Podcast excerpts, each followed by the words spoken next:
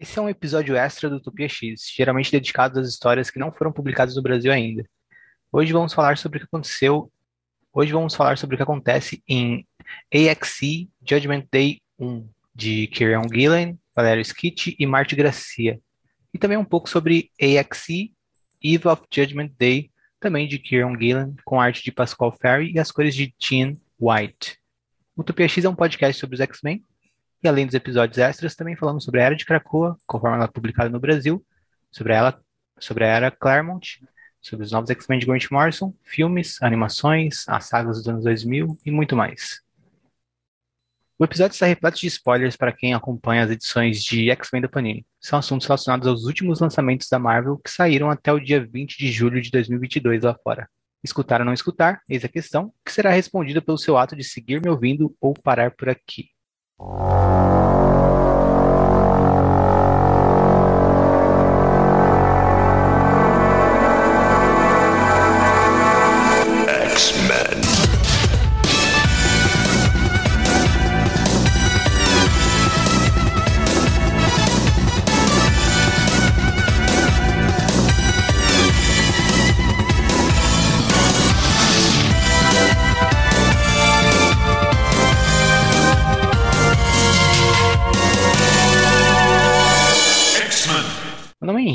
falo com vocês diretamente da Terra meio meia. Como bem sabem, sou correspondente do Utopia X em Cracoa.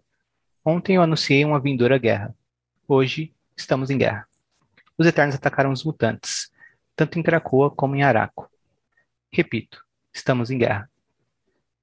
E para falar comigo sobre o começo dessa guerra, Letícia, fala um oi. Oi, gente. Estou extremamente preocupada com os mutantes agora, coisa que eu não sentia tem anos. E também ele, Bruno Omael. Fala um oi, Bruno. Oi, eu estou falando diretamente aqui da UTI de Araco, lotadíssimo. Gente. Bom, tudo aconteceu muito rápido e isso foi o que eu pude apurar com o pouco tempo que eu tive. A Sina previu, Noturno correu, os Eternos atacaram, mutantes morreram. O objetivo dos Eternos era matar os cinco mutantes que realizam as ressurreições, e para isso eles foram até Krakoa, com força suficiente para distrair os mutantes mais fortes da ilha. Enquanto isso, Jack of Knives assassinou o Ovos. E quando ele estava prestes a assassinar a Esperança, Wolverine interviu. Deus abençoe esse velho mutante chamado Carcaju, disse o mutante para mim após relatar o acontecimento. E o segundo objetivo dos Eternos era atacar Araco. E quem atacou Araco foi Uranus. A notícia que dou agora faz pesar meu coração. O planeta Araco parece ter sido completamente destruído por Uranus. Dentre as mortes, ele, o vô da Letícia, Magneto. Letícia, começa aí comentando o que você achou dessa primeira edição absurda de Judgment Day. Cara, Henrique, ouvintes, Bruno, eu amei a primeira edição de Judgment Day. Toda vez que tem um desses mega eventos da Marvel, eu sempre fico, caramba, mais um mega evento da Marvel, gente invadindo a Terra, muitos tains para vender RGB, mas esse é tipo assim, cara, eu achei muito bom, eu achei muito bom. Só esse primeiro primeira edição para mim já é melhor do que, sei lá, Vingadores vs X-Men inteiro, sabe? Eu achei muito bem construído e uma das coisas que eu acho muito interessante sobre esse evento e que a gente vai acompanhar isso que eu vou falar, né, durante todos é, durante esses três meses, é que ele quase inteiro, basicamente, é escrito por uma pessoa só, né? Pelo Kieran Gillen, que é o homem que mais trabalha na Marvel Comics. Então, assim, vai ser um evento, porque os eventos da Marvel, gente, eles são, assim, muito espalhados, eles são escritos por várias pessoas diferentes, e aqui vão ter tains, obviamente, escritos por pessoas diferentes, mas o esqueleto todo da história de um cara só algo que eu acho que vai ser muito benéfico, assim, porque vai ter uma história muito bem construída, sabe? E ele já estava escrevendo, ele escreveu Eternos, ele escreve Immortal X-Men, então, assim, acho que vai ficar muito bom. E ele vai escrever a parte dos Vingadores também, né? A parte principal dos Vingadores, o que é incrível, porque quem escrever, sei lá, quem é que tá escrevendo Vingadores agora? Jason Aaron? É, ainda é ele. Me tenho de comentar sobre. Mas enfim. Mas ele, mas ele vai sair durante o evento. Exato, de ele vai sair. Setembro, eles vão pular agosto e outubro e vai ser só uma edição em setembro com o Mark Russell. E eu acho, eu acho que você perguntar para qualquer fã dos Vingadores, perguntar se prefere uma mensal do Aaron ou um gibi do Mark Russell a cada dois meses, eles provavelmente responderiam um gibi do Mark Russell a cada dois meses. É, complicado. Mas, enfim. Ai, gente, adorei essa história, falando sério. Gostei bastante.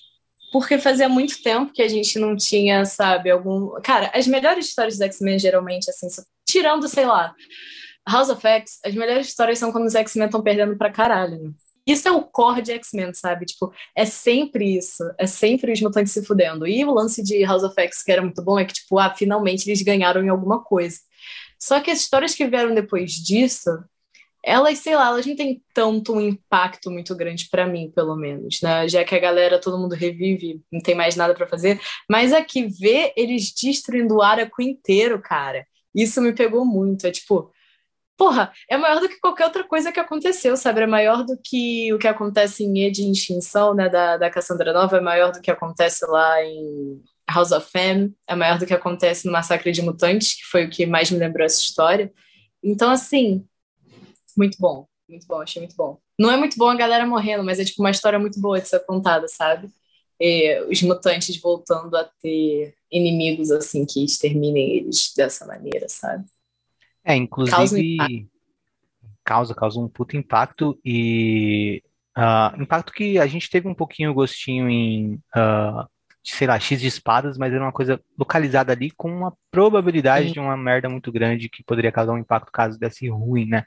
Mas é como eu disse, eu disse mesmo, tipo, uh, a gente tá vendo um grande confronto confronto na linha X pós Fox Fox agora mesmo, né, com, com essa com essa saga. E eu acho muito legal a escolha dos Eternos uh, ah, para isso, porque, assim, se fosse os Eternos antes do Gillen trabalhar eles, não acharia tão legal, porque, assim, convenhamos, os Eternos foi uma coisa sempre muito bagunçada na Marvel, né? Desde, o, desde o início, e uh, mesmo com mesmo sendo um trabalho do Jack Kirby.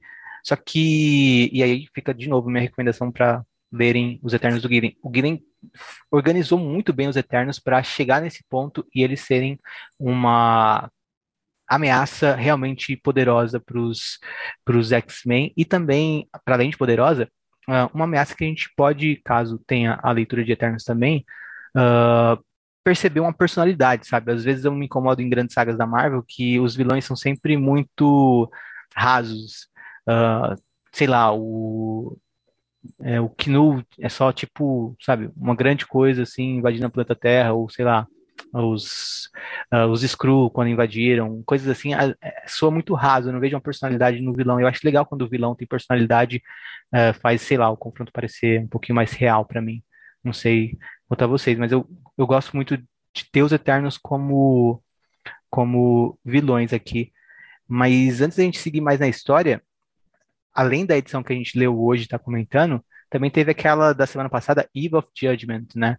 E que é uma edição assim bem mais morna, né? Então é, acho que é só para colocar ali para quem não estava lendo Eternos entender, comprar essa edição para acompanhar a saga, porque tem o título da saga, uh, e entender meio que como estão os Eternos, né?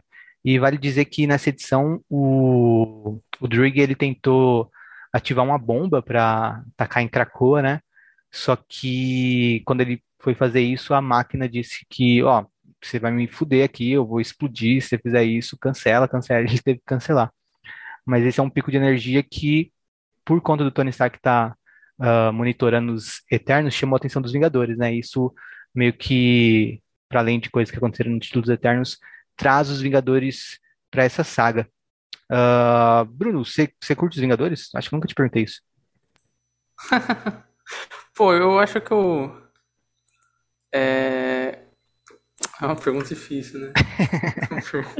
Os Vingadores são tipo daquela, aquela pessoa que não é sua amiga, mas tem situações específicas que é legal dar uma conversa com ela, tá Não é a pessoa que você chama pra ir pra dar um rolê todo fim de semana. Mas às vezes é legal, é um pouco disso, assim. Eu não me considero um fã dos Vingadores, porque eu acho que eu nunca, nunca consegui segurar muito um hype, assim, de Vingadores, mas eu leio, eu gosto, assim, da, da equipe, assim, não é tipo X-Men ou Vingador X, pra mim que lê muita DC, mas tá ali, né? E você, Letícia, você curte os Vingadores? Tem alguns problemas com essa rapaziada aí. O lance pra mim dos Vingadores é que eu gosto de vários deles individualmente. Tipo, quando eu era mais nova, eu amava muito o núcleo do Capitão América na Marvel. Eu ainda gosto muito. Tipo, eu gosto muito do Capitão América, eu gosto muito do Thor. Mas enfim, eu gosto muito deles individualmente.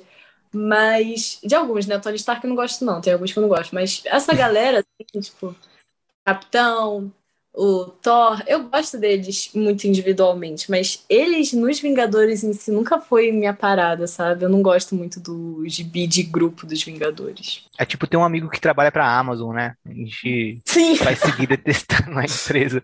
Mas a gente Beijo, pode... vinho dos quadrinhos, tá? mas é. Mas eu acho que na, na, era atual ainda, eu acho que fica um pouco mais complicado, porque a revista atual do, dos Vingadores, para além da, da qualidade dela, ela é completamente solta de tudo que acontece. E Sim. eu, como um grande fã, por exemplo, da, da Liga da Justiça, o Wade Morrison, Kelvin, assim, era muito legal ler aquela época e ver que, tipo, Superman tá elétrico. Na Liga da Justiça, ele tá elétrico, vai fazer uma história sobre aquilo e tal. E era legal, parecia que você não tava necessariamente no centro do universo, porque é, não era de onde saíam todos os plots, mas você tava vendo vários pedaços daquele mundo juntos. O Vingadores é meio contrário hoje em dia. Tudo acontece e nada importa para aquela revista, e isso faz com que a revista seja meio irrelevante no meio de tudo, assim. Porque o arco do Tony Stark do Christopher Cushing não tem nada a ver com o Tony Stark dos Vingadores. Até aqui ele tá, tipo, muito diferente. Eu nem li o gibi solo dele, mas eu li algumas coisas porque eu gosto da Hellcat. E aí eu fui ver com ele, ele tá, tipo, sei lá, cara, parece outra coisa. Sim, não, ele tá, tipo... Tem problema mesmo.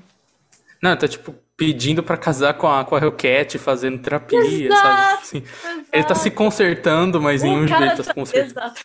O cara tá se consertando e nesse GB ele tá, ele tá meio estragadinho, assim, ele tá Tony Stark classe.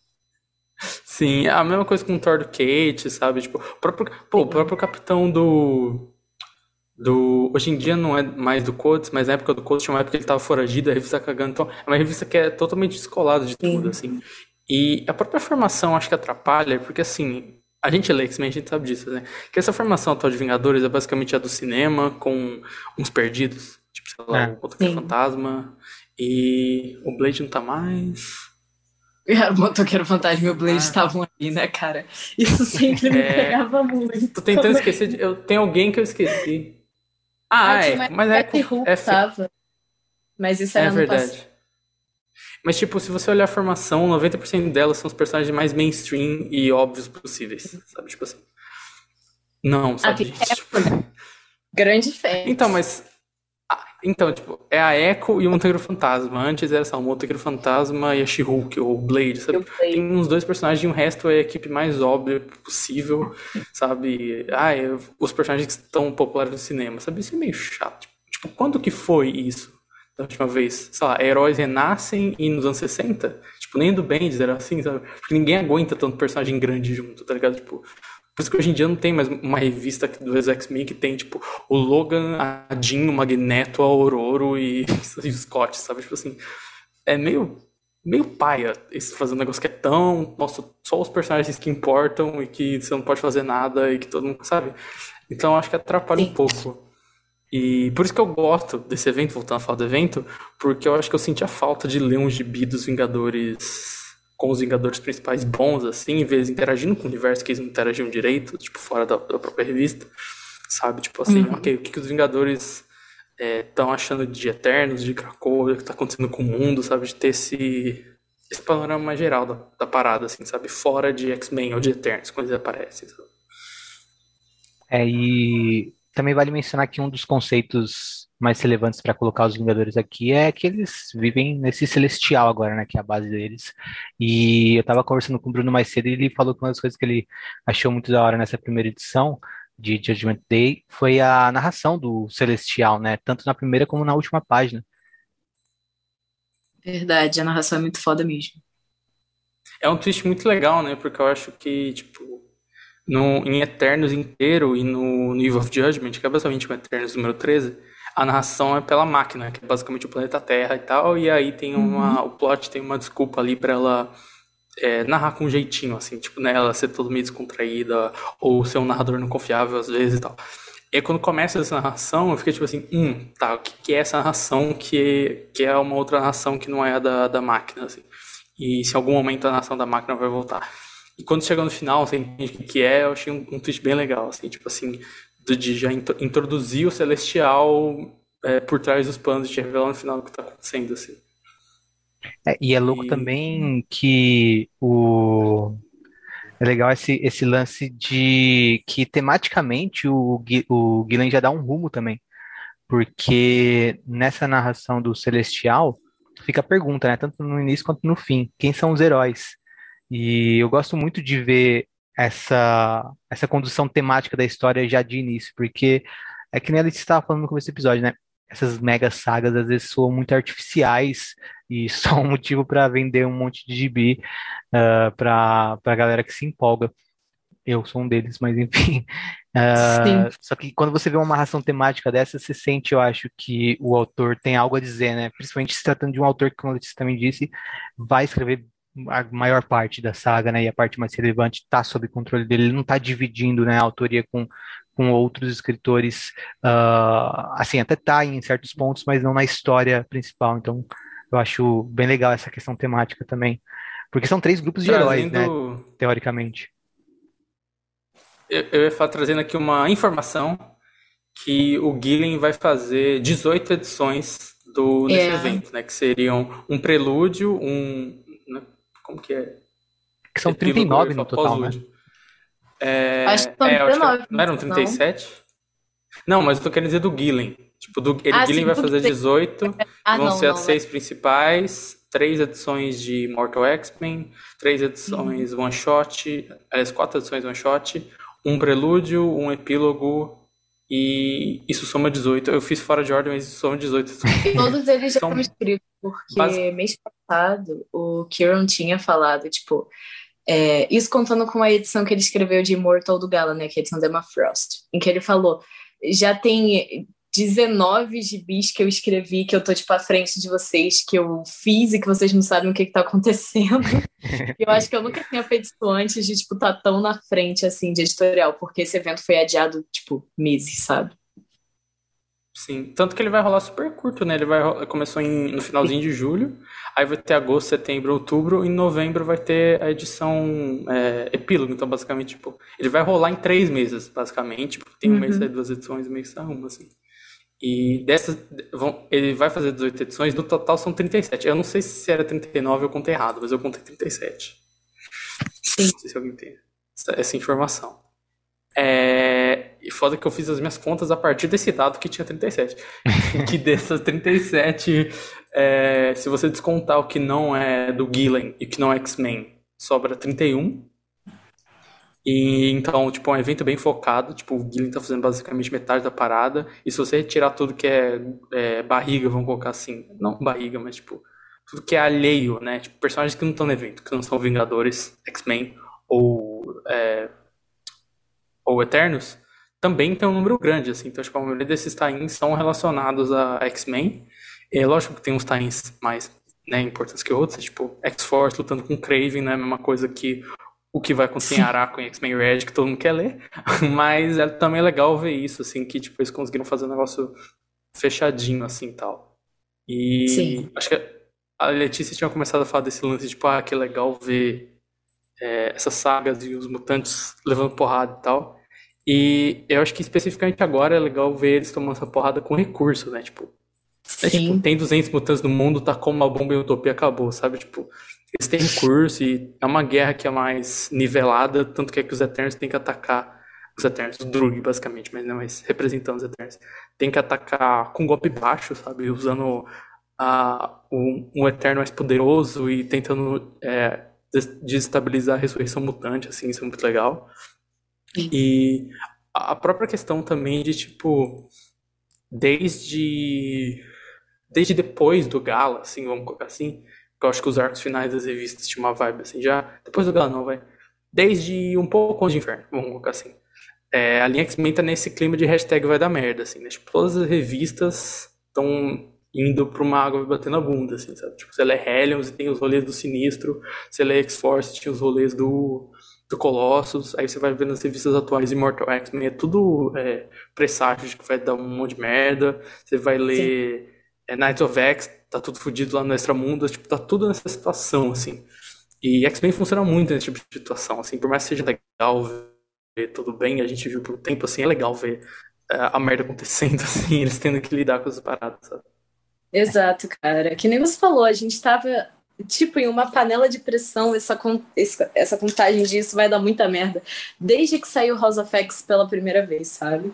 É tipo, coisas que podem dar ruim para todo lado o tempo inteiro, só que nada realmente explode mesmo, que nem explodiu agora. Então eu acho muito interessante a gente estar tá finalmente tendo um evento desse tipo, sabe? Que vai real mexer com os mutantes de um jeito ruim, sabe? Porque X of Swords, apesar de ter aquele lance, ai, fim do mundo e tal, que nem tem toda a história, a gente não foi sente, né? muito né? mais para construir. Exato, foi muito mais para construir, tipo, o Araco saiu dali, sabe?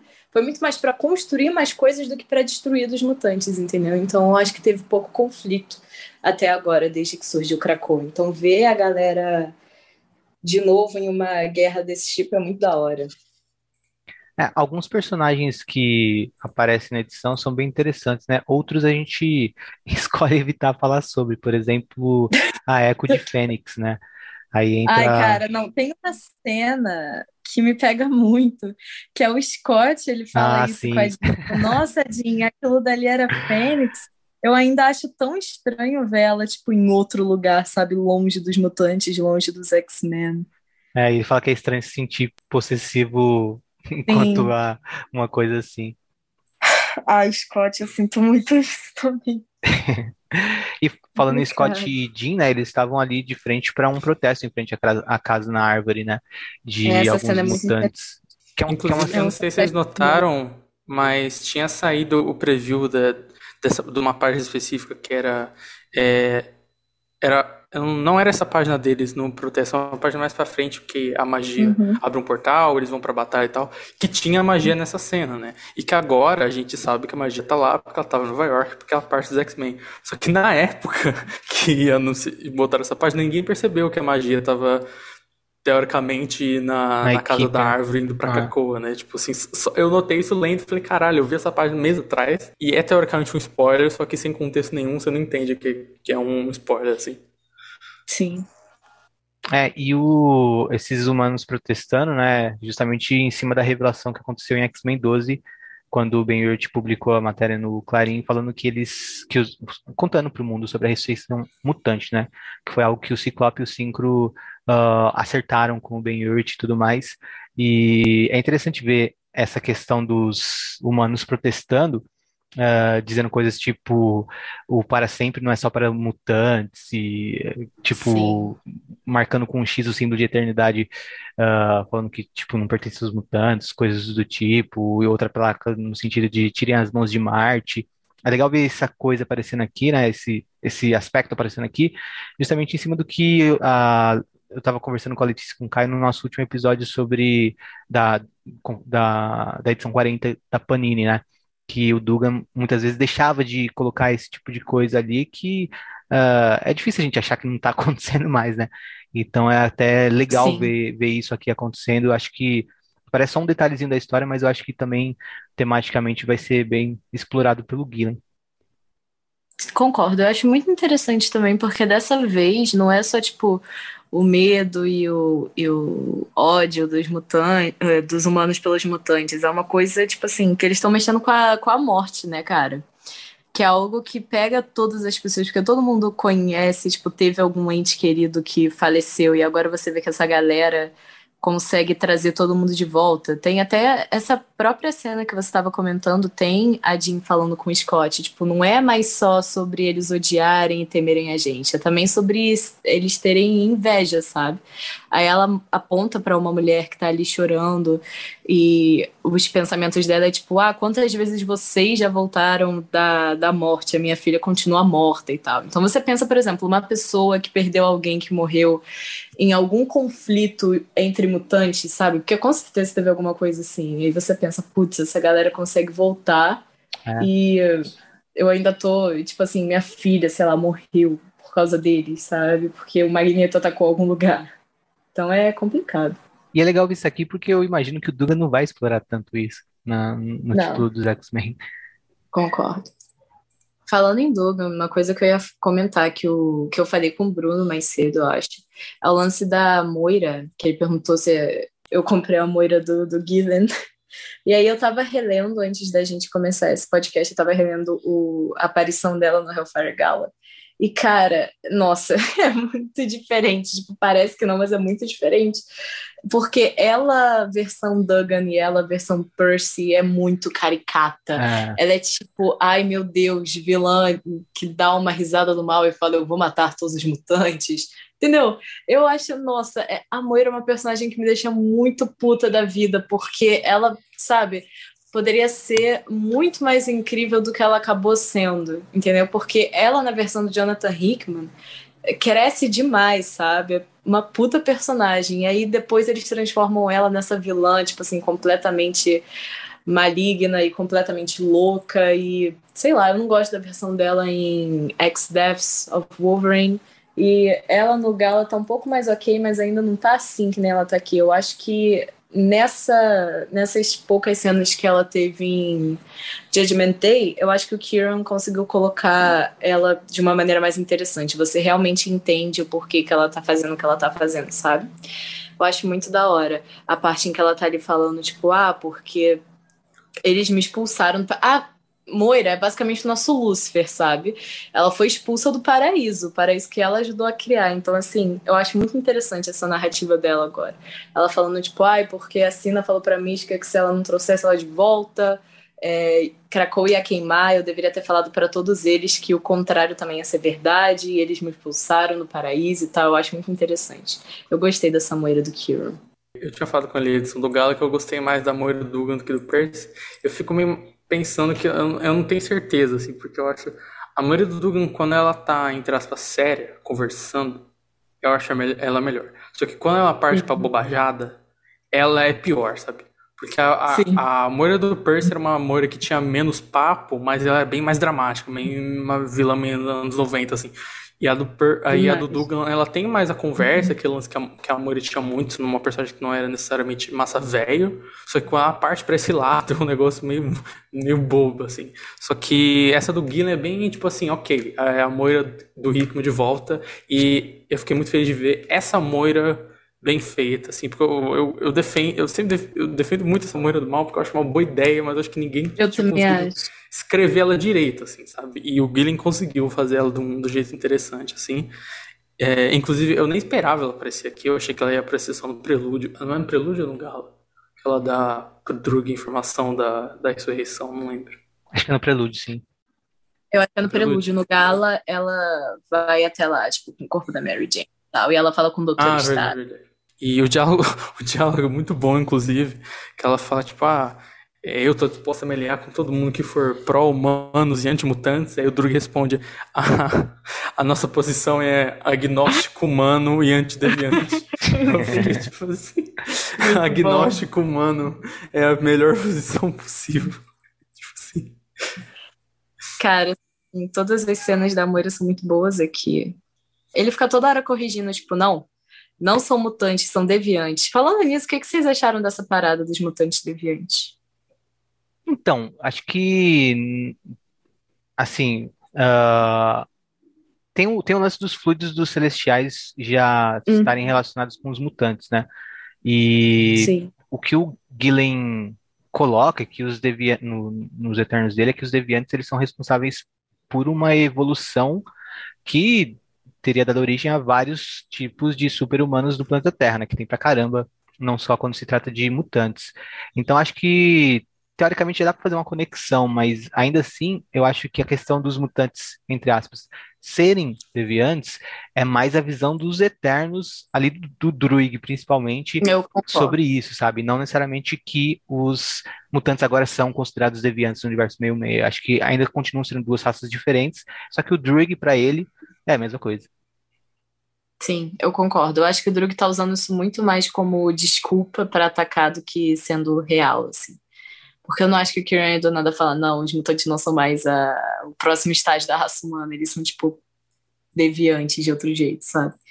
Mas eu achei bem interessante. Tipo, o Drug é um, é um puta vilão, assim, eu, é. ele tá pelo menos, tô achando ele muito interessante nessa saga. É, pra quem não leu Eternos, o Druig é tipo aquele cara do Game of Thrones, como que é? Só que bem pior. O Mindinho. É. Ele é. E outra coisa que eu queria perguntar para vocês uh, é do lado dos X-Men, né? A gente tem como uhum. apresent... personagens apresentados para a história, alguns que não aparecem tanto, né? Como o Professor Xavier, o... a Tempestade, uh, a própria Mística assim, tem sua cena no começo, assim, mas na ação elas não aparecem tanto, ou o Exodus. Uh, a gente tem uma participação maior da Jean Grey do Ciclope, que a gente falou um pouquinho, né? Mas eu acho uhum. que o mais interessante é a participação do Noturno e do, do Wolverine.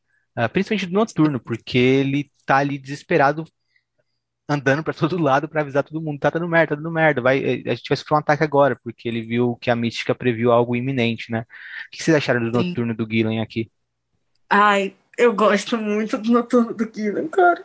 É porque, cara, quem me conhece sabe que eu não gosto do Noturno do Sérgio Porrier, né? Eu tenho muitas, muitas coisas contra ele. Mas aí toda vez que eu vejo outra pessoa escrevendo noturno, já me dá uma animada. Mas eu gostei muito desse noturno, cara. Eu gosto muito da cena dele junto com a, com a Cine e com a Mística ali. A Mística é a maior hater do noturno ever, falando, tipo, às vezes eu não acredito que você é realmente meu filho.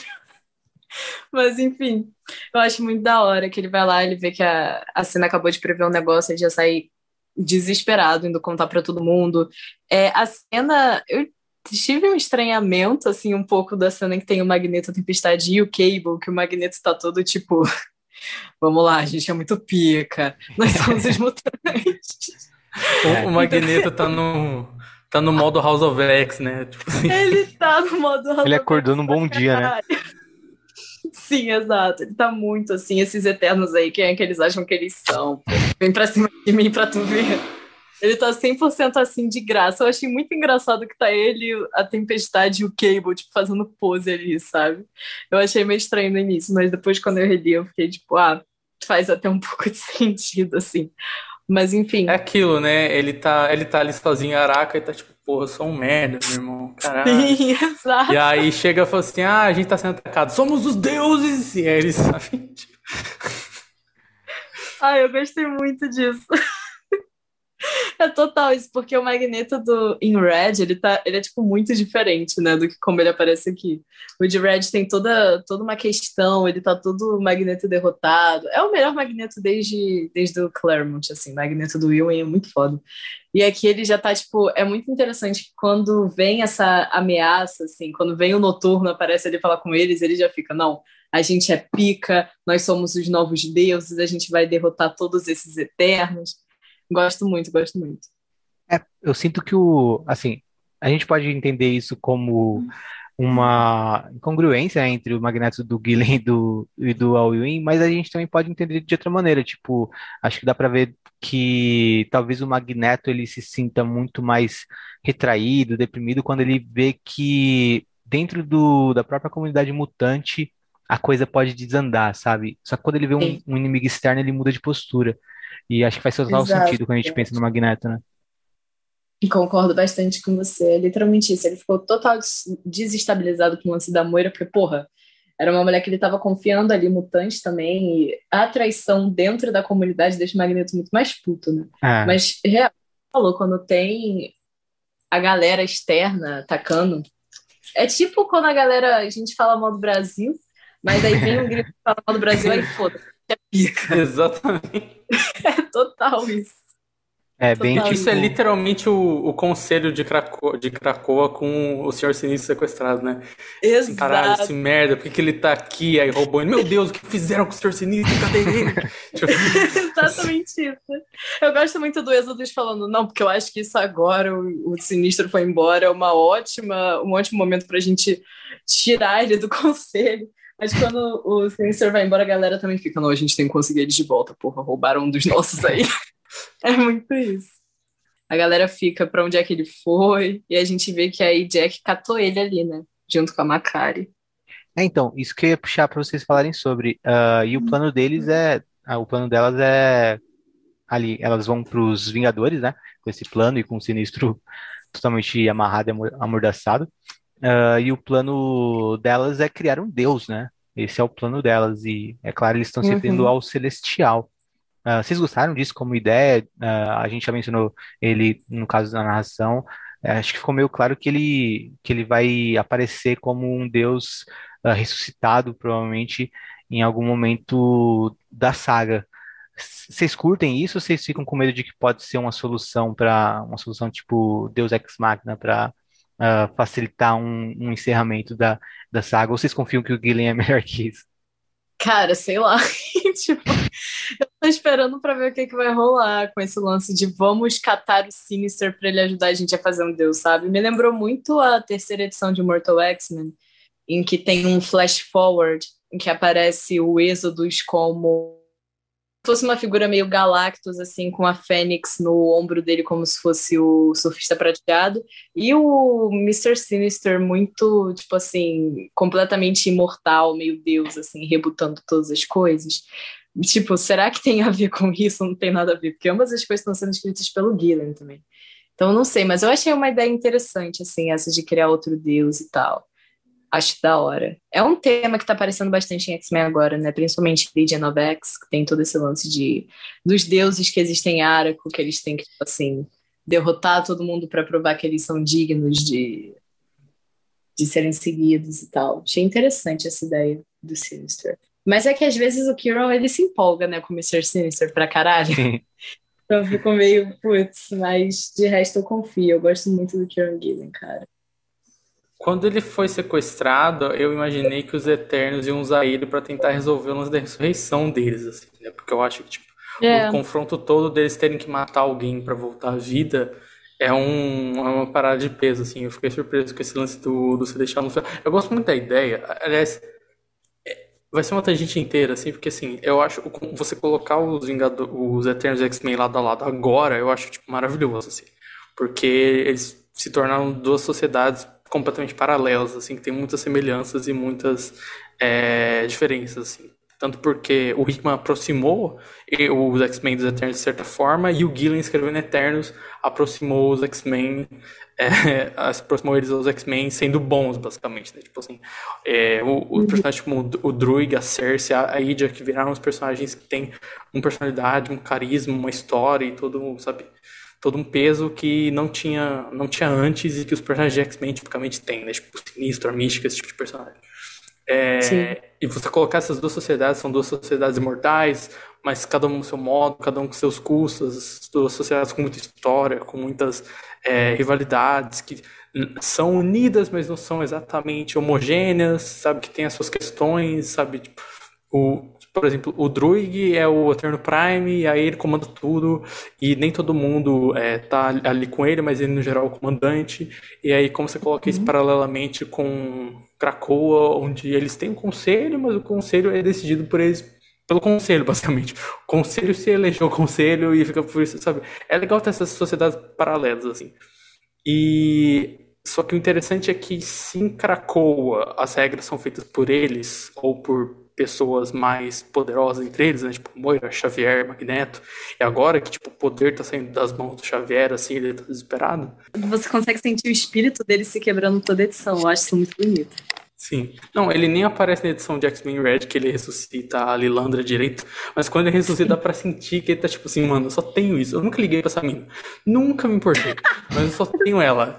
Eu só tenho, ai, meu filho me odeia, sabe, sabe amor foi embora, o Magneto foi pra, pra Marta, todo, todo mundo me odeia. É, mas enfim, e, e, aí é legal que os Eternos não tem isso. Tipo assim, os Celestiais criaram eles, deram diretrizes e acabou. Eles são meio robóticos nesse sentido. E tudo que eles fazem é a partir dessas diretrizes. Então quando o Drug uhum. fala os mutantes são deviantes, eles não tá falando um fato, como muita gente achou na internet. Que, ah, um retcon, na verdade os mutantes são deviantes. Não, ele tá convencendo é, os, o, é, a sociedade dos Eternos de que dentro da regra que eles têm que parar é, é, excesso de deviantes, os mutantes são deviantes, logo eles têm que parar isso. Ele tá, tipo, sabe, dobrando uma regra. Isso é legal justamente porque a ideia da Age aqui no final é, então a gente vai criar um deus aqui, e ele vai falar com a gente e falar o que, que a gente tem que fazer, o que, que é certo e o que é errado, basicamente, sabe? Tipo, vamos acabar com Sim, isso é bem interessante. E é uma ideia interessante, assim, sabe? É, e o lance do Drug fazer isso também uh, é até para se uh, estabelecer como líder. Acho que ele deve, sei lá, pensar que os Eternos, tendo alguma coisa para fazer, uh, vão se sentir motivados por ele e ele vai se provar como um grande líder se ele derrotar os mutantes, esse tipo de coisa. Acho que é, é muito nessa vibe, né? Pelo menos foi o que eu senti quando eu li o finalzinho da edição 12 de Eternos, onde isso, uh, essa decisão é tomada por ele, né? Inclusive, falando, falando em Eternos, o que vocês acharam do, do uso do, do, do, ah, do uso do Gillen pra Unimente, inclusive? Eu achei é, do caralho, assim, como ele usou. Sim, principalmente tratando dos, de um confronto telepático com uma ilha cheia de telepatas, né? Isso. Uhum. Cara, achei isso muito bom.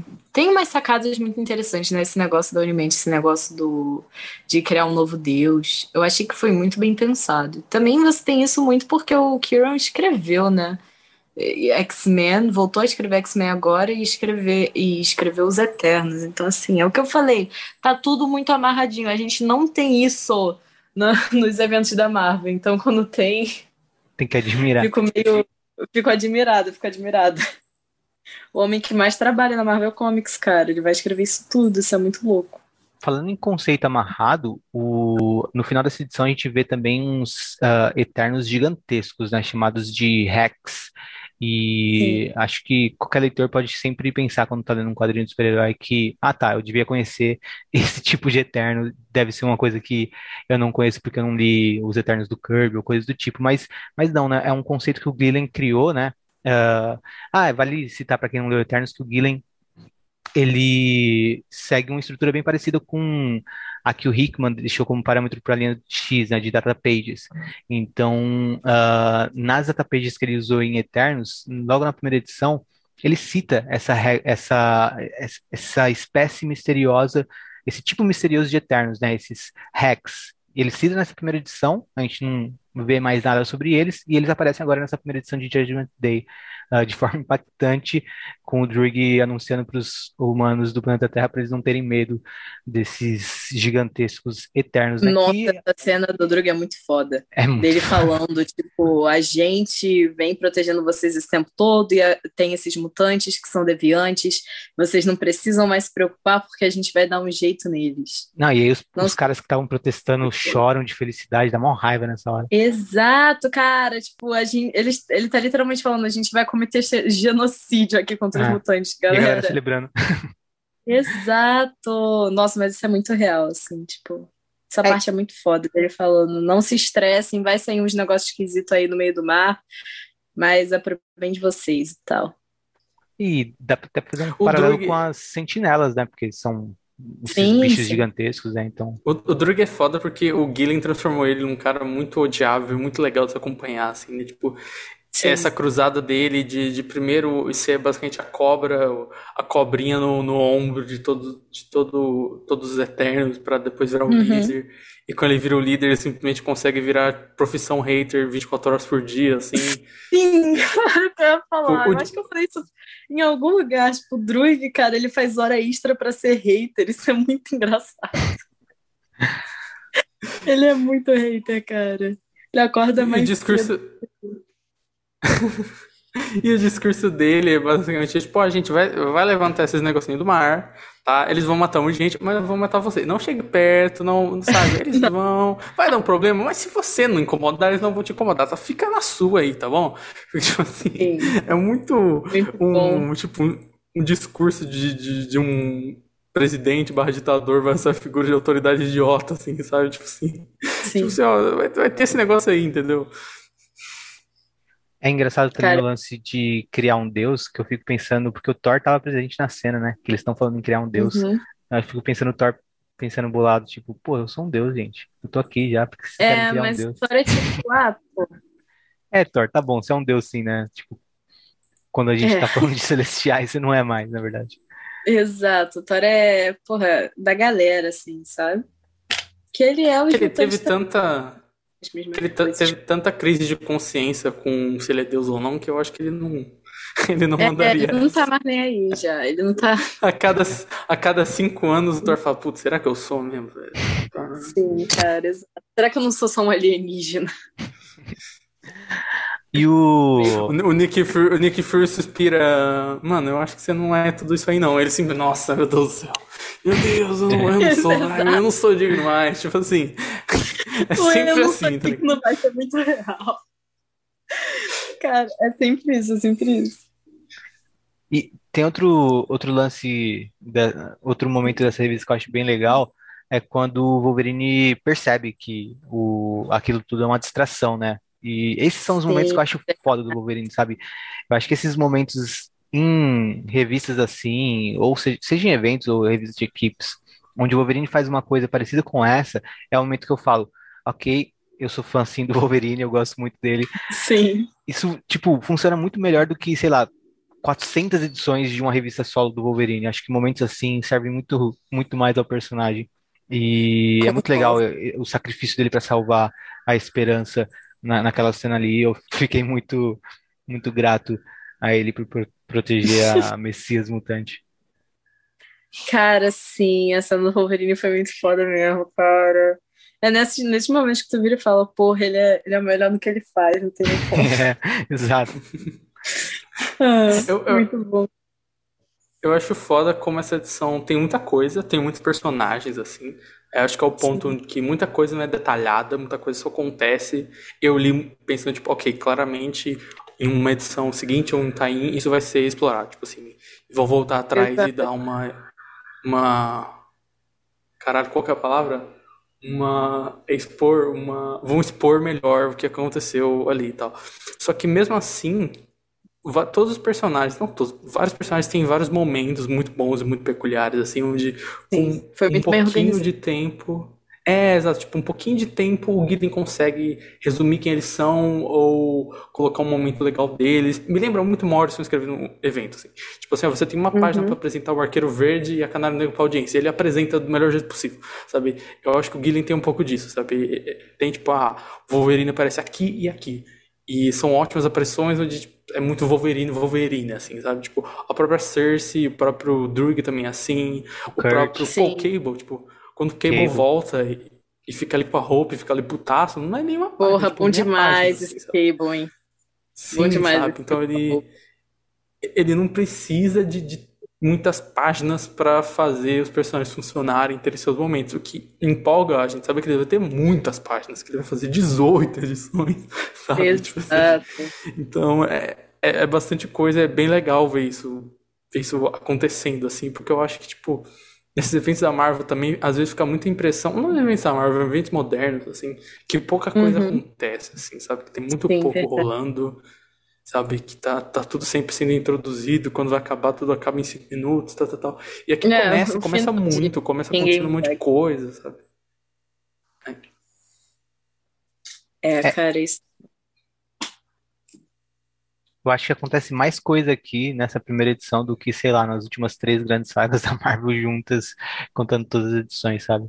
É, porque a maioria das outras sagas é tipo, tem uma parada que tá tentando invadir a Terra. E é isso aí, galera lidem com essa, com essa parada aí. Não é bem isso, né? Porque é uma coisa atacando mais os mutantes e tal. Né? Eu acho maneiro, eu acho maneiro. Tipo, os Vingadores estão ali meio de gaiato, né? Tipo, putz.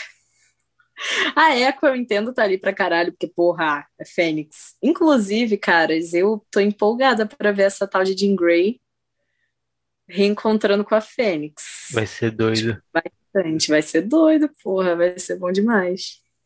Porque eu, eu gosto da Echo como personagem, mas eu acho muito de onde é que vocês tiraram isso?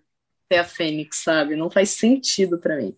Eu li aquela solo lá dela, caralho, mas pra mim ainda não, não. Tipo, porra, caralho, ela é uma personagem de Demolidor, sabe? Não tem nada a ver. Ela alguém gostou disso, tirando Jason Aaron? Eu, eu desafio alguém a se pronunciar em favor disso, sabe? Cara, pois é, não faz sentido. E era o que faltava, sabe? Porque, caralho, é tipo mutantes vencendo aqui ali, é House of X, é todos os personagens, é tudo junto. E falta a Fênix, sabe? Eu queria, tipo, que a Fênix tivesse guardadinha no ovo da Fênix, em, algum Exato. ponto de Krakoa, num lugar nulo, sabe? Uhum. Tipo, eu ia ficar mais tranquilo se fosse algo do tipo.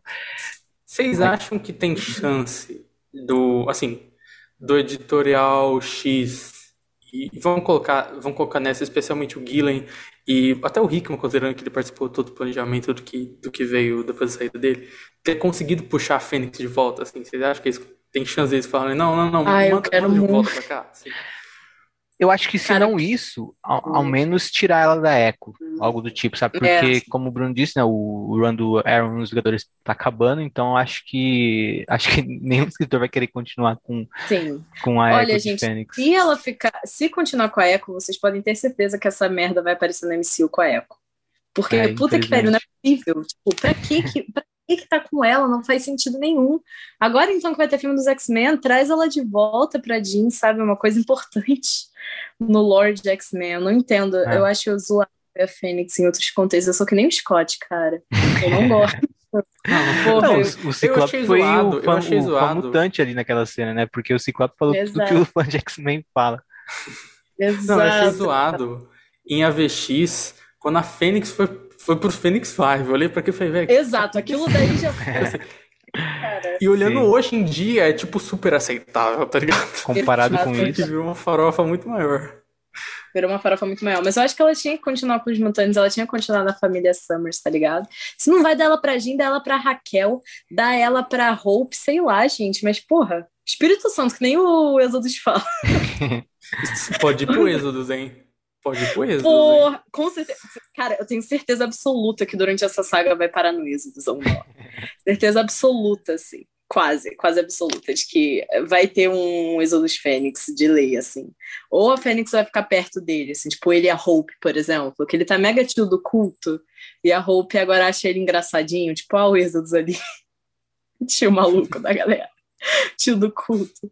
E a edição, a próxima edição de Immortal vai ser do Exodus e essa eu Sim. acho que vai ser boa pra caralho, porque o Kieran falou, tipo, ah, os personagens que eu mais gostei de escrever em Morto foram o Sinister, óbvio, a Sina e o Exodus. Ele falou que o Exodus ele fez alguma parada, tipo, caras. É um personagem que é muito Kieran Gillen, sabe?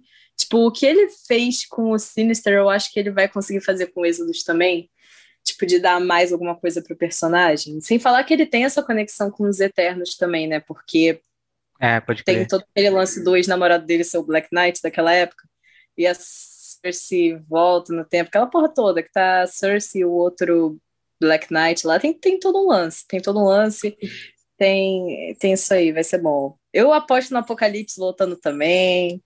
A gente quer o, Cara, eu quero muito Apocalipse. Eu tô que nem o Victor, mano. Não tem como. Nossa, o Apocalipse descendo a porta no, no Uranus seria foda, hein? Exato, é. cara. Era só um Apocalipse contra o Uranus. Ali no. No mano nos ossos da galera de, de Araco. Exato, exato. Você falou do, do Cavaleiro Negro, eu fiquei surpreso que não vai ter um time do, do Spurrier escrevendo Cavaleiro Negro, assim, porque ele foi o último cara que escreveu, ele tá no X-Office, teve hum. time do Doutor Estranho também, tipo assim, pô, vai ter um, vai ter um time do Punho de Ferro, tá ligado? Tipo assim. É, Iron Fist é meio, meio nada a ver, assim. Mas sempre tem, cara, sempre tem uns tie nada a ver com porra nenhuma. É de, é de lei, né? Só porque é de lei, é de lei. Um Quarteto Fantástico. Tipo... O Quarteto Fantástico eu acho que vai ser uma história focada na sua Storm. Vai ter um monte de coisa, cara. Não, tipo, ah, a questão é que, tipo assim, o Cavaleiro Negro, ele.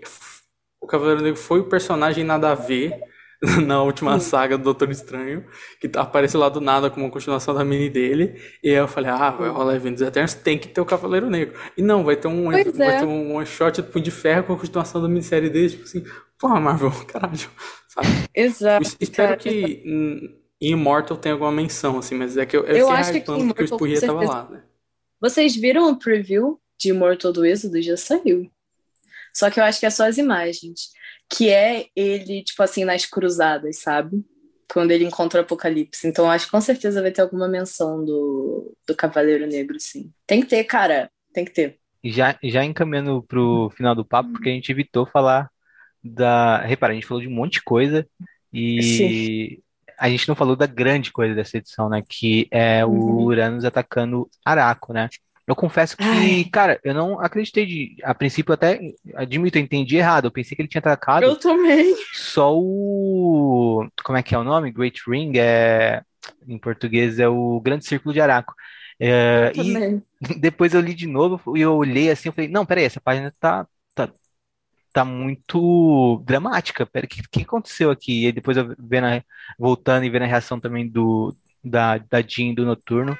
Enfim, ele devastou Araco, né? Deve ter tido alguns sobreviventes, eles até mencionam a possibilidade disso, né? Na conversa do Uranus com o Druig, mas uh, de qualquer forma a gente vê ali o capacete do Magneto, o óculos da, da Brand, uh, diversos cara, sim, mortos. ele matou o Magneto e a Abigail Brand, cara. É, cara, e é incrível como isso é mostrado hum, só dessa forma, né? Tipo, e a próxima, o próximo Tain que a gente tem já da história em duas semanas vai ser justamente quanto a isso. E, é, inclusive, me fez prestar mais atenção nas capas já divulgadas, porque eu Sim. achei que aquela, aquela capa do Cable Caveira era só tipo uma capa massa velha de um Cable Caveira, sei lá, para fazer uma camisa de roqueiro.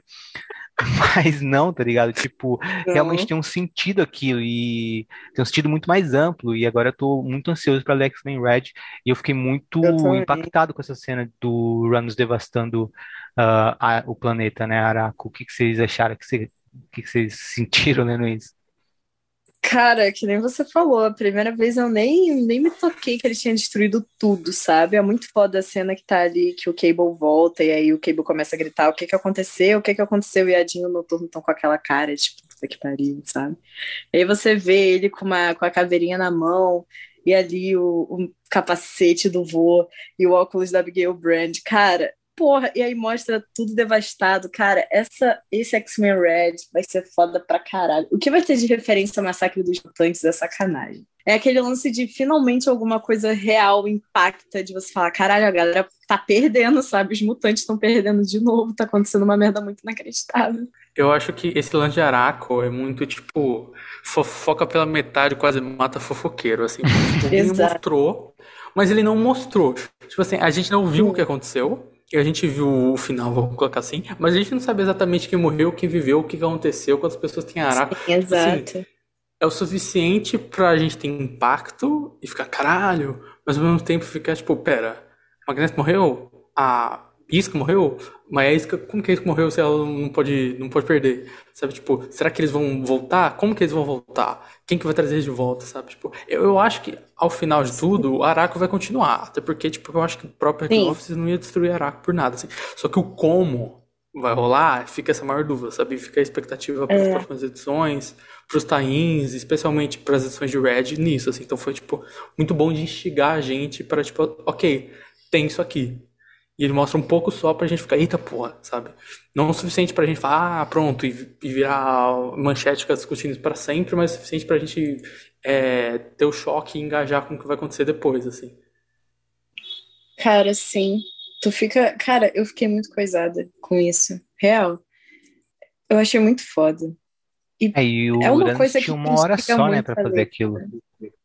Exato, cara. Nossa, mas é muito, é muito devastador quando tu percebe que eles real mataram todo mundo que tava ali em Araco, basicamente. Sabe? Porra, cara, é muito foda, muito foda, achei muito foda. Foi uma coisa que impactou de verdade, assim. Coisa que eu não tava sentindo muito impacto, como eu falei nos últimos eventos. Mas esse realmente foi muito foda, impactou demais essa, esse negócio. E deixa você com muita vontade, instigado a ler. E o que é uma coisa que evento tem que fazer pra caralho. Que é deixar você num cliffhanger que você realmente quer ler os outros tains, sabe? Porque às vezes eles não conseguem fazer isso. Mas nesse me deixou instigada pra caralho, cara. Eu quero muito ler X-Men Red, sabe? Pra saber. Eu sempre quero muito ler X-Men Red, porque é bom pra caralho, mas, tipo, dessa vez eu quero ler mais ainda, sabe? Pra saber o que, que vai acontecer. E não é um cliffhanger. O que aconteceu ali? tipo, não, não, não é um gancho formulaico, sabe? Que. Exato. É, aquele. Arroz com feijão de você colocar a última página do gibi com isso e instigar a curiosidade por uma Sim. cena misteriosa. Tipo, não, nem a última página do gibi, isso daqui ainda tem conversa depois pra frente, mais coisa acontecendo. Tem. É muito foda o jeito que o Glenn escreve isso. Falaram, eu acho que foi o Kieran Gillen, não sei. Alguém falou que a- a- as próximas semanas, assim, antes de do Judgment Day número 2, as edições que vêm antes vão ser só sobre o que que aconteceu nessa, nessa hora ali, nesse meio tempo. Então, o Immortal e o Red vão ter a ver com isso, vão ser sobre o que que Porra. rolou ali. Falaram E isso. Gosto, gosto dessa ideia de, de narrativa. Não é? É, muito boa mesmo. Não é? Voltar um pouco e falar, olha, foi isso que aconteceu. Ele falou que o Mortal e o Red vão ter a ver com, com o que rolou ali. Nesse meio tempo, o que não mostra, né? O que é mostrado ali, mas que não mostra de verdade, que é o que a gente falou da destruição de Araco. É, a gente nem comentou, né? Mas eles mostram um contador de população, tanto para Sim, para verdade. Araco quanto para Krakoa, né? Que Krakoa tem 500 mil mutantes e Araco tem um milhão. E não mostra um contador depois do Uranus, mas o Drug cita que eles vão ter bem menos que um milhão, assim. Então, assim, Sim. ao menos ainda é bastante. Tipo, sei lá, os 250 mil mutantes ainda é bastante gente, tá ligado? Se tiver sobrado. E eu, eu ainda acho que o, foi o foco do Uranus desestabilizar politicamente, assim, o é, Araco. Por isso que mostra especificamente a Brand, sugere todo esse lance do conselho e tal, assim. Apesar de ter matado muito mais gente, assim, mas, tipo.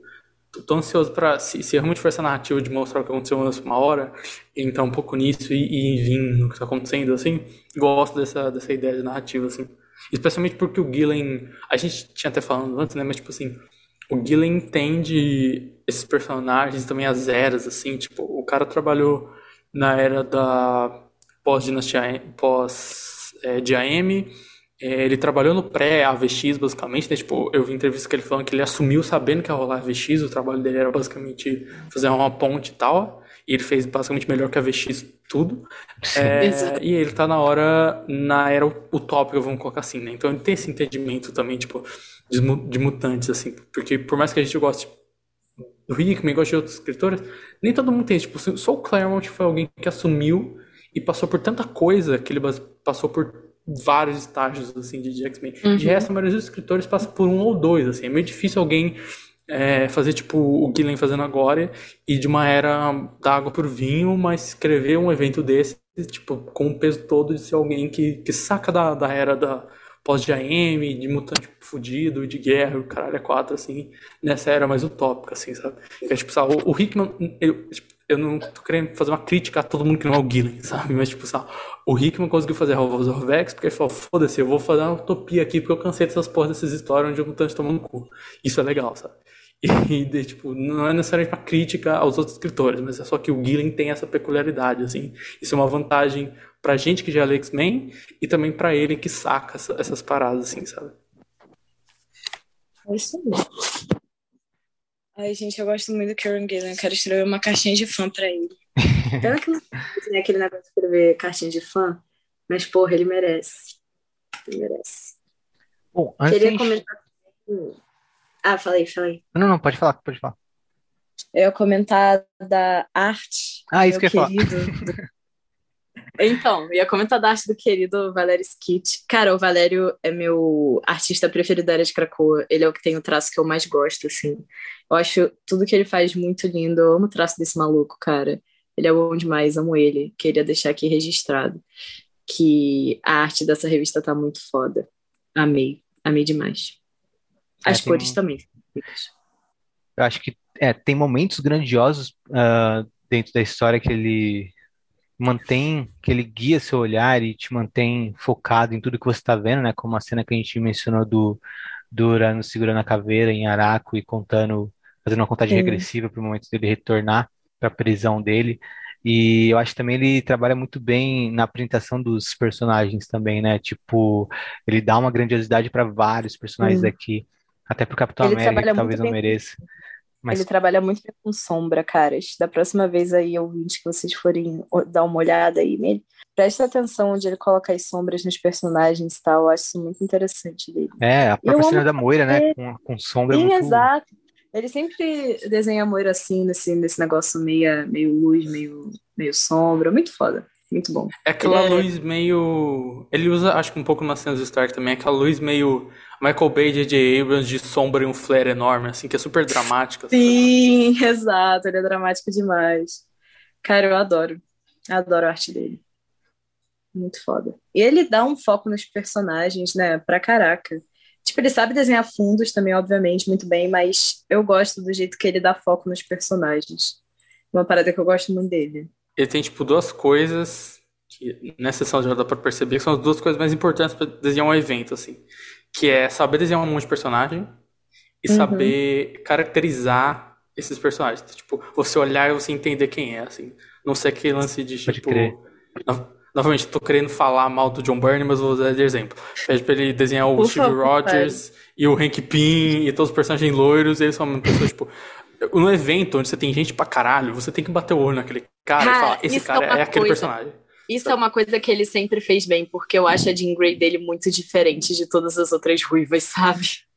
Isso ele real sabe fazer. Quando eu li Sword dele, que a Jean aparece, ela é muito diferente das outras Jeans. Porque X-Men tem, tipo, um bilhão de ruivas, tá ligado? Mas nele você consegue ver a diferença entre os personagens, tipo, real, assim. Porque tem uma galera que sempre é parecida, porque o personagem de B é parecido, gente, geralmente. É tipo o mesmo corpinho, aí você troca o cabelo e algumas coisas, mas a moira dele é, é, tipo assim, tem uma, uma cara diferente, sabe? Os personagens femininos têm uma cara diferente. Tipo, por exemplo, eu gosto muito do Pepe Larraz, eu acho ele foda. Eu acho, tipo assim, principalmente o jeito que ele é, faz os ambientes, assim, o jeito que esse maluco desenha lugares, é, é surreal. É, é surreal. Mas todas as personagens dele têm a mesma cara. Tipo, é parte do estilo dele, entendeu? Sim. É sempre a, a mesma carinha. Mas o Valerio Skit, o lance dele é que eles têm caras diferentes real, assim. Eles são personagens que são desenhados de um jeito diferente um dos outros, o que é difícil de se achar muitas vezes, mas é muito bom. É, até a, a Moira é uma personagem que, uh, tirando a... Como que é o nome da atriz que você mencionou uma vez? A Cristina Torloni, um negócio assim, né? Ela parece a Tirando esse, esse rosto brasileiro familiar que a Letícia mencionou uma vez, a Moira é uma personagem que eu nunca consegui visualizar muito bem na minha memória, sabe? Eu acho que nenhum desenhista uh, nunca deixou ela muito vívida na minha mente, assim, as feições do, do rosto dela ou coisas do tipo. A moira dele é perfeita. Exato. É a, moira, a moira dele é a que eu lembro hoje em dia, sabe? Mais do que a moira que apareceu em House of X, Powers of X, a moira do ela é a que eu lembro. Específico. Presta é, atenção. Então. É isso que eu tô falando. Isso que eu amo do Valério. Porque sou íntima. Isso que eu amo do Val é que ele real faz os personagens terem feições específicas e peculiaridades entre si. Tipo, cara, a moira dele, é, tipo, desde de Inferno, que eu acho que é quando ele desenha a moira pela primeira vez, ela tem o. Ela tem esse queixo diferente, ela tem o, o cabelo específico. Tipo, a mística dele também é, é tipo, um pouco diferente das outras, porque ela tem o cabelo um pouco mais curto, tem, tipo, uma cara mais, mais mal encarada, assim, tipo, especificamente. O drug dele também é muito específico. A Jean dele é muito específica porque ela tem vários, como é que é o nome? Várias sardinhas, assim, na cara. Entendeu? Todas as personagens dele têm, têm uma especificidade que eu acho que é difícil de você colocar em quadrinho, porque, porra, arte sequencial tem que desenhar pra caralho. Muita coisa, muita gente, muitas vezes os personagens vão ficar iguais, mas só você ver, tipo, a cena que tem ali a Jack e a Macari, elas são muito diferentes uma da outra, sabe? Que é uma coisa que você não vê muitas vezes, falando seríssimo, assim. É, real. Até na linguagem corporal, assim, né? Tipo, desde a primeira parte você olha a Star, Sim, o Stark total, total, Cersei, ah. cada um tem uma pose, um pequeno detalhe, sabe? No, no Sword tinha muito isso também com o Magneto, com a Brand, com a Aurora, assim, Sim. ele era muito bom de Nossa, em Sword ele era muito, dele. ele é muito bom de expressão facial, assim, aquela edição de Sword que o... como é que é o nome dele, daquele maluquinho? O Fabian Cortez vai falar com o conselho, você vê a cara de todos eles, tipo assim, reagindo ao que ele tá falando completamente diferente. A linguagem corporal que ele faz é muito boa. É muito boa. E é tipo, é um pouco diferente até de outros. Tipo, o magneto dele é muito bom porque ele tem um senso de autoridade de uma pessoa mais com mais experiência, mas não é de um jeito que é tipo, eu sou o Magneto, eu tenho duas coxas de 30 centímetros. Ah, não, tipo, sabe? Ele faz uma, uma pose que, que faz sentido, que mostra uma autoridade, mas também mostra que ele tem um. Sabe? Eu não sei explicar, mas as poses são muito boas, assim, a, a forma que ele dá essa expressividade. Tipo, pra evento, especialmente, que, sei lá, a gente lê tudo de X-Men. Tem gente que lê tudo de Vingadores, tem gente que lê tudo de Eternos, tem, tem gente que lê os três. e tem gente que não tá lendo nada. Então você, sabe, uhum. essas pessoas têm que bater o olho e entender o que, que é o que, ou pelo menos que isso aqui não é aquilo ali, etc e tal, sabe? Tipo, o Jorge Pérez fazia isso muito bem, que todo mundo fala, que, cara, o Barry Allen do Jorge Pérez aparecia, você sabia que era o Barry Allen, que não era o Wally West. Porque é tanto que quando eles fazem a crise infinita, eles colocam ele para desenhar a parte do Barry Allen. Você fala, caralho, é o Barry Allen, porque você sabe que é ele, assim.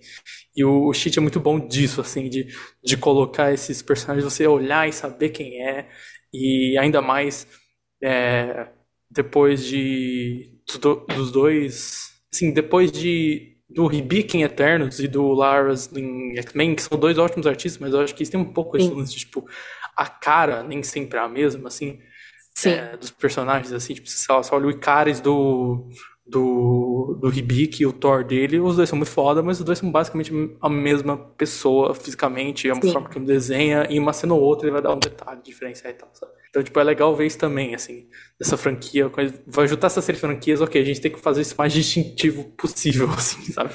Porque é muita coisa e muito personagem, sabe? Exato, exato. É isso. E ele faz isso muito bem, cara. Ele consegue fazer loiras diferentes uma da outra, que já é um puta avanço na, no universo que todas as mulheres elas são muito parecidas umas com as outras, cara. Mas ele consegue muito, eu adoro. Eu amo a arte dele, ele é meu artista preferido dessa era aí de Krakoa. Bom, encerramos aqui então esse papo sobre o primeiro de muitos capítulos de Judgment Day, né? Serão três meses intensos, uh, agosto, setembro e outubro. Uh, espero que o Bruno e a Letícia possam voltar sempre para falar comigo aqui sobre essas histórias. Semana que vem não tem, né? Porque não tem nenhum gibi. Mas daqui a duas semanas a gente encontra vocês novamente para falar, e acho que vai ser no mesmo dia, né? De Immortal X-Men e X-Men Red.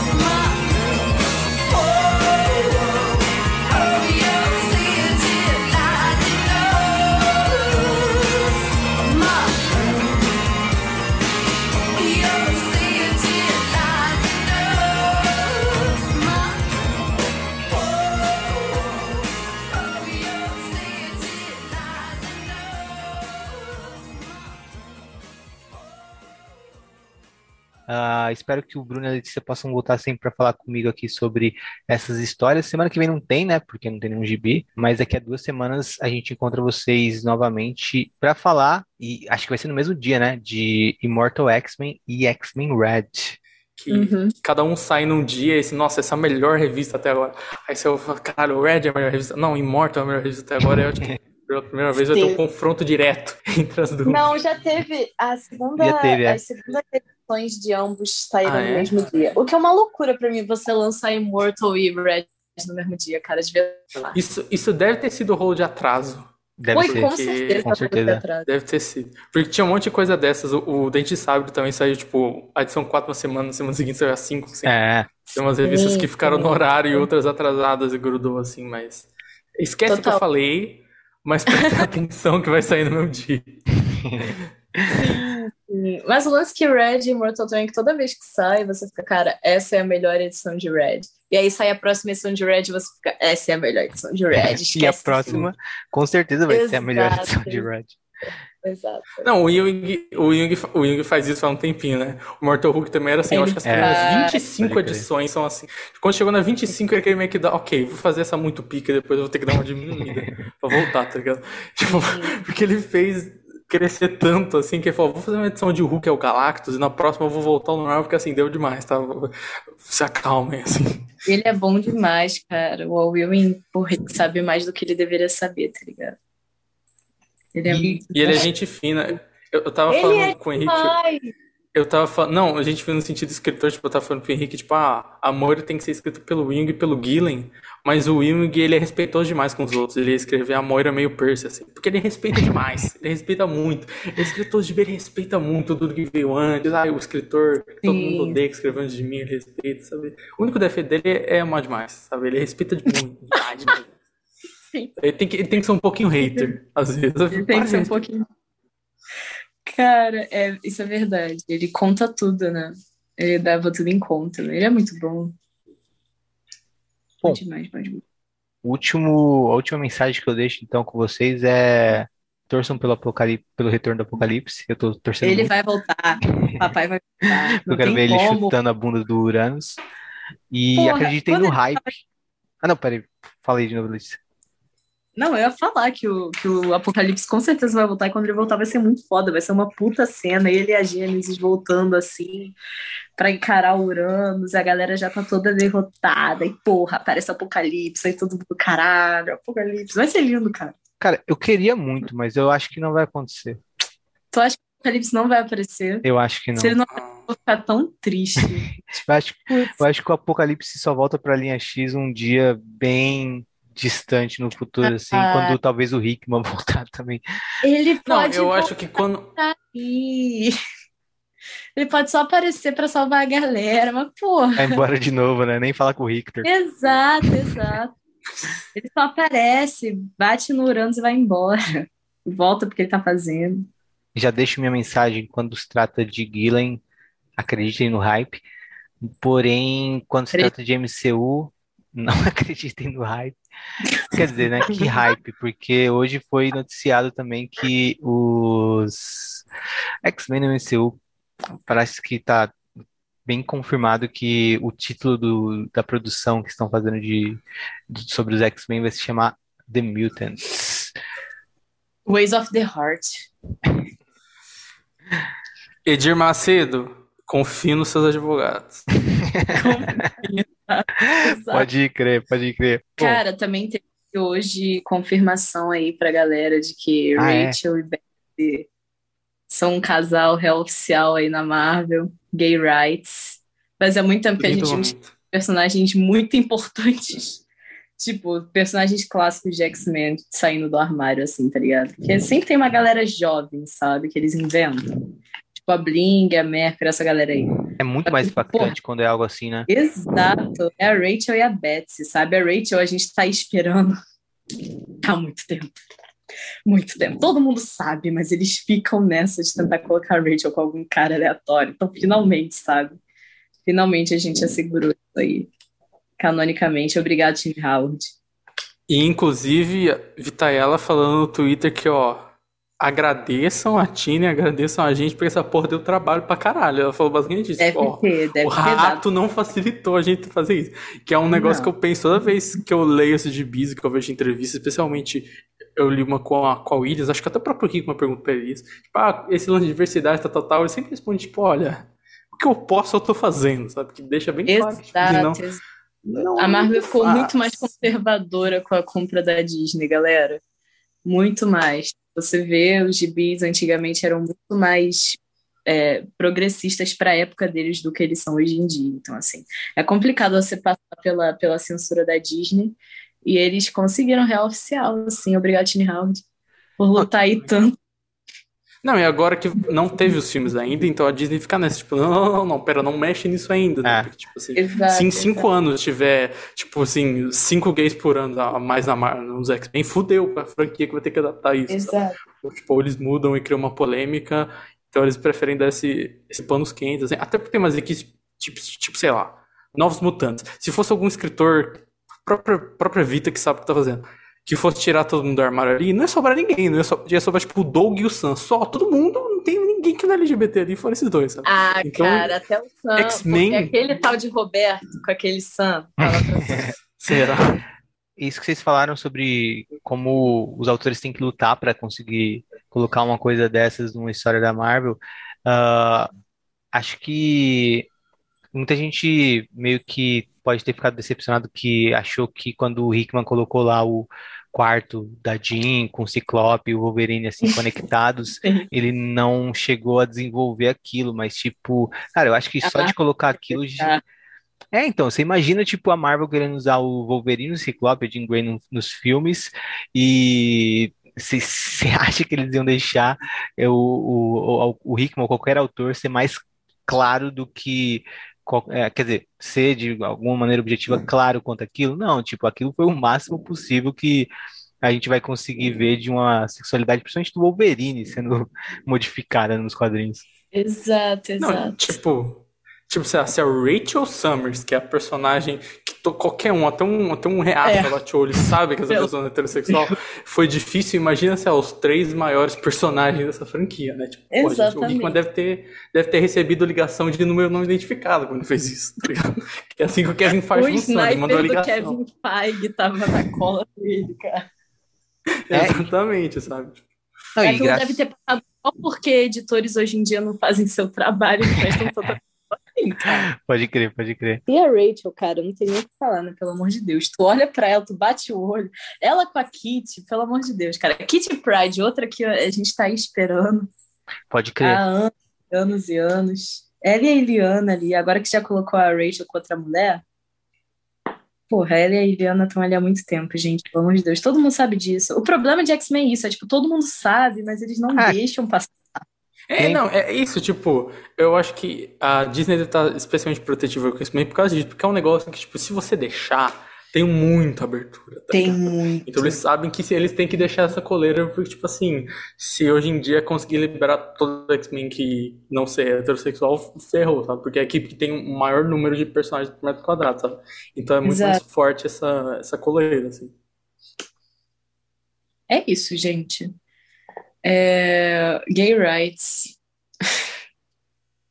Fica aí a recomendação. É a reação da Sabrina. Leiam, leiam o Tain de Dinastia M do Claremont, do Junk X-Men, que tem a Rachel e a Betsy, que é muito bom e é onde o chip começou na minha cabeça, pelo menos. Sim, sim, basicamente. É, as mensagens finais são Gay Rights e Mutant Revenge. O Uranus está na minha lista negra agora, junto com. Quer dizer, tá na minha lista de inimigos agora, junto com o Jorge Versilo. Por que o George Versilo? Porque o ele George acredita em Vers- Alien? Não, isso aí é o de menos. Mas porque o Jorge Versilo escreveu aquela música horrorosa do Homem-Aranha, mano. Nunca vou perdoar ele por isso. Pô, essa... Pô, Henrique, essa é uma, uma das maiores obras do audiovisual brasileiro. Nossa, não, não, pelo amor de Eu lembro eu criancinha ouvindo aquilo e pensando, mano, que merda é essa? Você, você fala isso, Henrique, mas a, a jovem criança que ouvia isso nos anos 2000 morando em Brasília discorda de você. Ai, Obviamente eu não vou encerrar esse episódio com a música do Homem-Aranha do Jorge ai. A gente tá encerrando. É, não, nem a pau.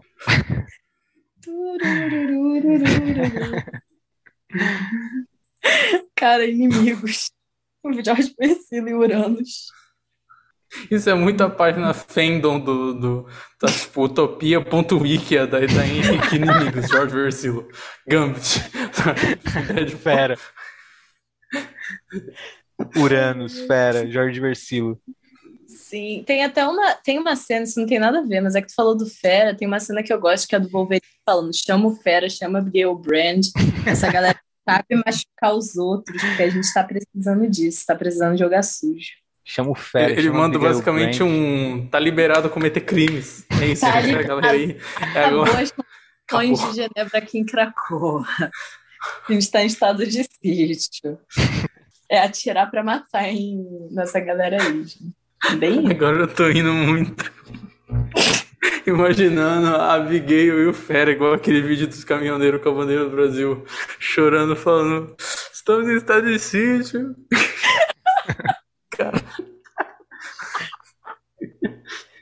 Alwin, essa é a sua missão, hein? Estou na guarda X-Men. Red 5, só espero isso. Traz esse casal aí de volta, gente. São muito bons. Não ironicamente, adoro o casal. Ah, a gente tá precisando, a gente acabou de falar que tudo ia ser resolvido com o poder do amor. Cara, o amor destrutivo de Abigail Brand e Hank McCoy, esquece. Não, isso aí Aquilo- pode, pode causar um Big Bang e criar outro universo, destruindo eu, o Pode, meio. cara, o filho dele seria o, o Anti- anticristo total. Bom, tudo isso aí vai entrar depois da música, então. O maior extra de todos os tempos. O extra.